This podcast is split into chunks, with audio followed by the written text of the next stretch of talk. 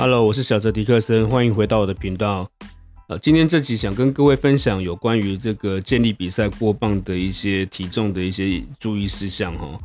那因为近期精英杯快到了，那有一些小伙伴对于这个体重会有一些焦虑，那我在这边跟各位分享有关于嗯过磅前的体重一些方法控制的方法。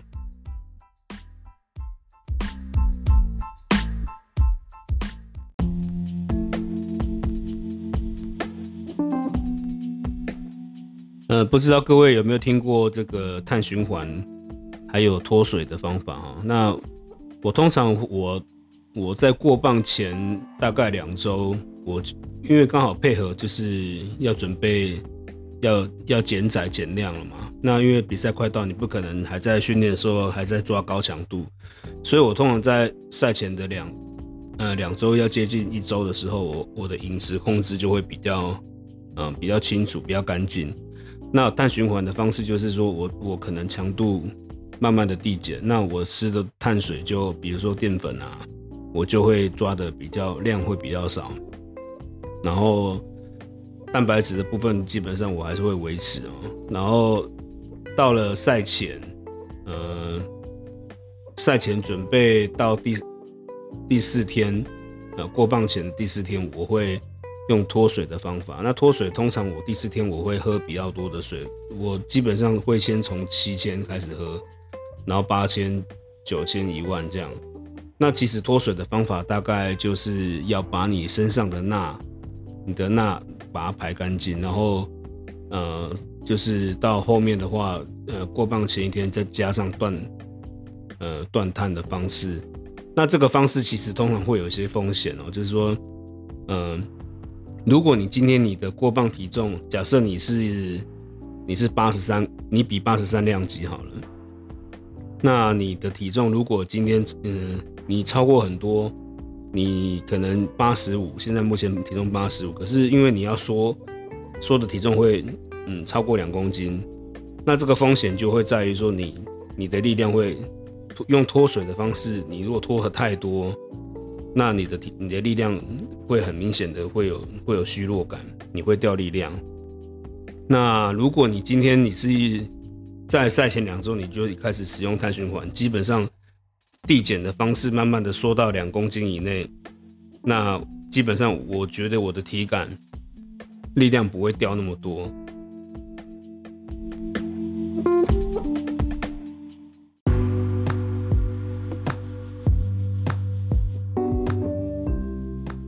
刚刚有提到这个碳循环，那因为如果你的体重如果是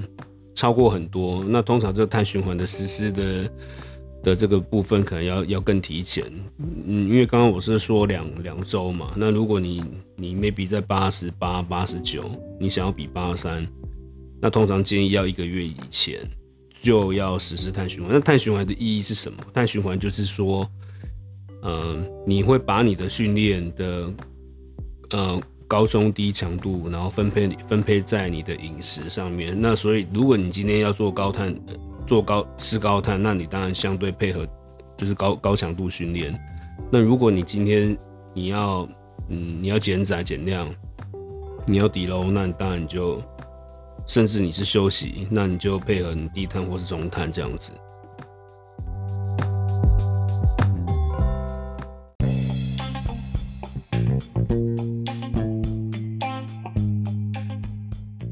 刚刚也前面也有提到说这个脱水的方法。那通常脱水，嗯，你如果体重没有没有差太多，那通常不用不用拖拖这么久。就比如说不用拖到，呃，灌水不用灌到就是四天这样子。基本上你如果体重没有差很多，有些有些小伙伴他的体重可能 maybe 只有超过零点八、零点六。可是我觉得这样基本上根本也不用脱水，就是你前一天，嗯，你可以就是用进食的方式。那如果你今天是要采用脱水的方式来达标，达到过磅，那呼应我刚刚前面说的，就是你你有可能会因为你脱了太多，那导致你的力量很落塞，然后或者是说，嗯，你脱脱，结果就像这次那个世界杯女子那个。力啊他没有办法达标，所以他没有办法上场。那后面也会讲到说，这个过磅其实基本上是还有一些注意事项，后面会跟各位分享。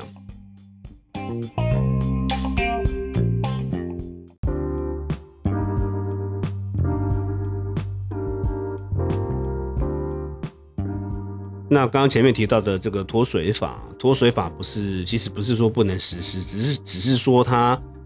它实施完之后，它你过完磅到你开赛，那你这中间的环节其实也蛮蛮蛮重要，只是说你你有没有去补充就这个呃高钠的食物或者是电解质，因为呃有蛮多选手，包含我自己，就曾经就是呃在上场的时候可能。Maybe 开把完之后，第二把或第三把，你要突破自我的大重量的时候，就开始会抽筋。肌肉因为收缩的比较厉害，所以它就会抽筋。那就是因为你缺乏这个钠，那缺乏电解质，那就会造成这个抽筋的现象，然后会导致你试举无法成功，或者是你没有办法继续下去。那其实这样其实蛮可惜的。那话讲回来，只是在于说，嗯。有，如果你要采用脱水，有因为平常有些选手平常在训练的时候，他会填充肌酸嘛，那肌酸基本上它一定是会储水，所以你你要采用脱水的时候，有你可能要自己要抓一下时间跟比例，就是哦，我要开始脱水了，我要过磅前四天，我的这个肌酸我可能要先断一下，因为你你如果不中断的话，那个排水是排不干净、排不掉的。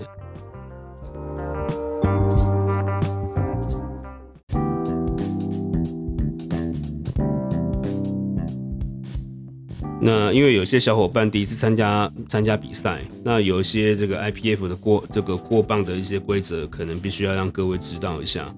那 IPF 规定是过磅时间是一个小时半，然后，呃，过磅的时候会是在一个过磅的一个密闭的房间，然后会有相同的这个性别的过磅过磅裁判会在场。假设你是男生，那就由男生的过磅裁判；女生的话就有女生的过磅裁判。那通常基本上应该都会有两两到三位过磅裁判，一个是呃就是帮你磅嘛，一个是做记录，然后记录记录的当下，他也会问你你的你的三三个项目的开把重量跟你的蹲举的安全架高。那通常握举呢，他不会比较不会问你啊，因为基本上都会有有那个加重员在旁边保护嘛，所以在握举的部分。通常都会直接，呃，默认就是架高四啦。那通常蹲举他都会问你，问你的安，你的你的那个蹲举架高这样子。那另外就是你在过磅的时候，你会需要出示你的身份证。那你如果你是国外的选手，你会需要出示你的护照。那这个过磅的时候有没有可能要？因为你可能你穿的这个衣服比较不符合规定，因为。在 IPF 规定是你不可以穿那个束裤啦。那有没有选手可能曾经有有听过有选手就是在过磅的时候被要求你穿束裤不能过磅，所以被要求要裸磅。那在在这个 IPF 规定过磅规则的当中，其实是是可以要求你你把它脱全部脱脱脱掉，这样用裸体的方式过磅。当然这个。过磅的部分就会是有相同的性别的裁判在场，这个会帮你监督这样子。呃，那另外就是说，因为有些小伙伴他的体重可能 maybe 在过磅的当中，他可能会超过呃 maybe 零点一、零点二，那那看起来就是不能不能上场嘛。可是因为 IPF 的这个过磅的规则是有规定，是说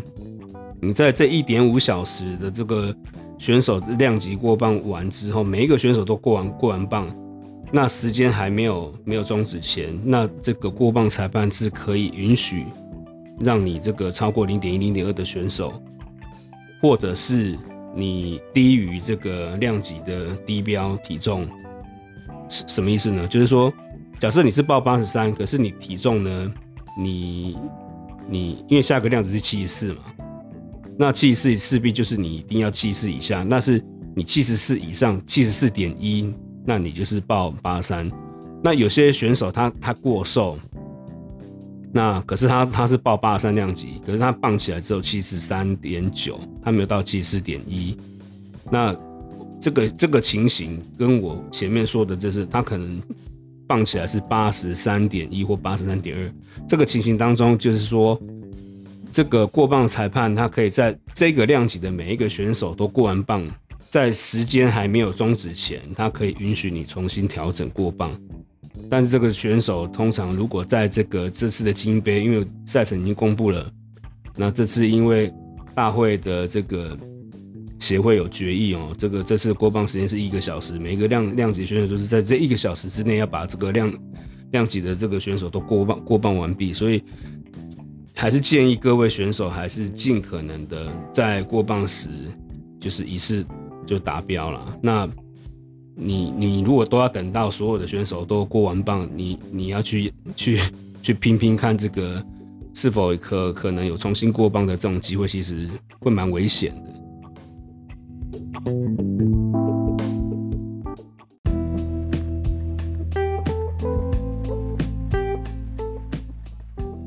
那呼应刚刚前面说的，就是过磅的时候，其实你你报了三项的开把重量之后。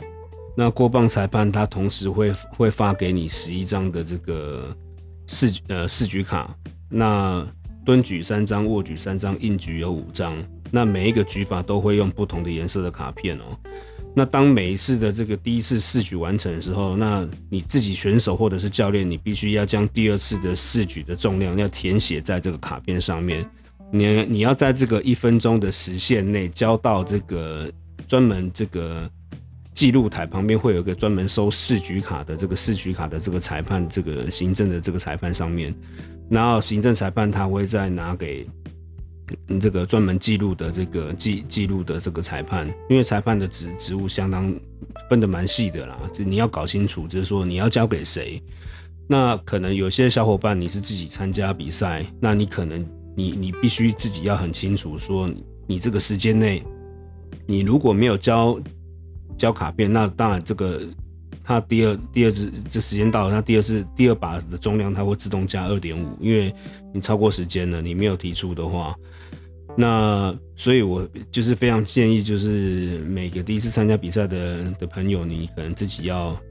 抓住这个交交四局卡时间的这个这个这个时限哈，还有就是你自己可能要准备一支圆珠笔，因为我看过蛮多选手在。缴交四局卡的时候，他没有，他找不到圆珠笔，他四处跟别人借，然后会导致他是他缴交四局卡的时候来不及。那这可能要跟大家分享一下。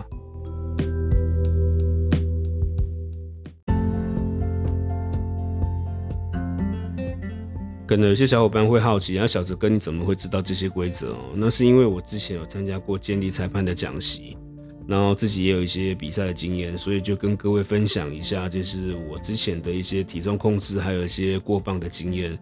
好啦，以上是今天的节目，感谢各位的收听，我们下次见，拜拜。